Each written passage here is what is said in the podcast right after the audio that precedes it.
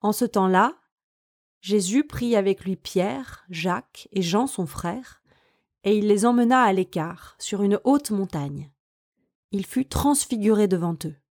Son visage devint brillant comme le soleil, et ses vêtements blancs comme la lumière. Voici que leur apparut Moïse et Élie qui s'entretenaient avec lui.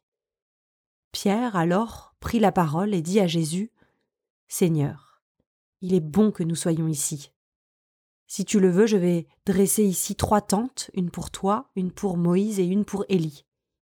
Il parlait encore, lorsqu'une nuée lumineuse les couvrit de son ombre. Et voici que de la nuée une voix disait Celui-ci est mon Fils bien-aimé, en qui je trouve ma joie, écoutez-le.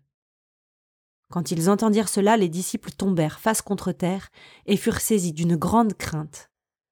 Jésus s'approcha, les toucha, et leur dit Relevez-vous et soyez sans crainte. Levant les yeux, ils ne virent plus personne sinon lui, Jésus, seul. En descendant de la montagne, Jésus leur donna cet ordre. Ne parlez de cette vision à personne avant que le Fils de l'humain soit ressuscité d'entre les morts.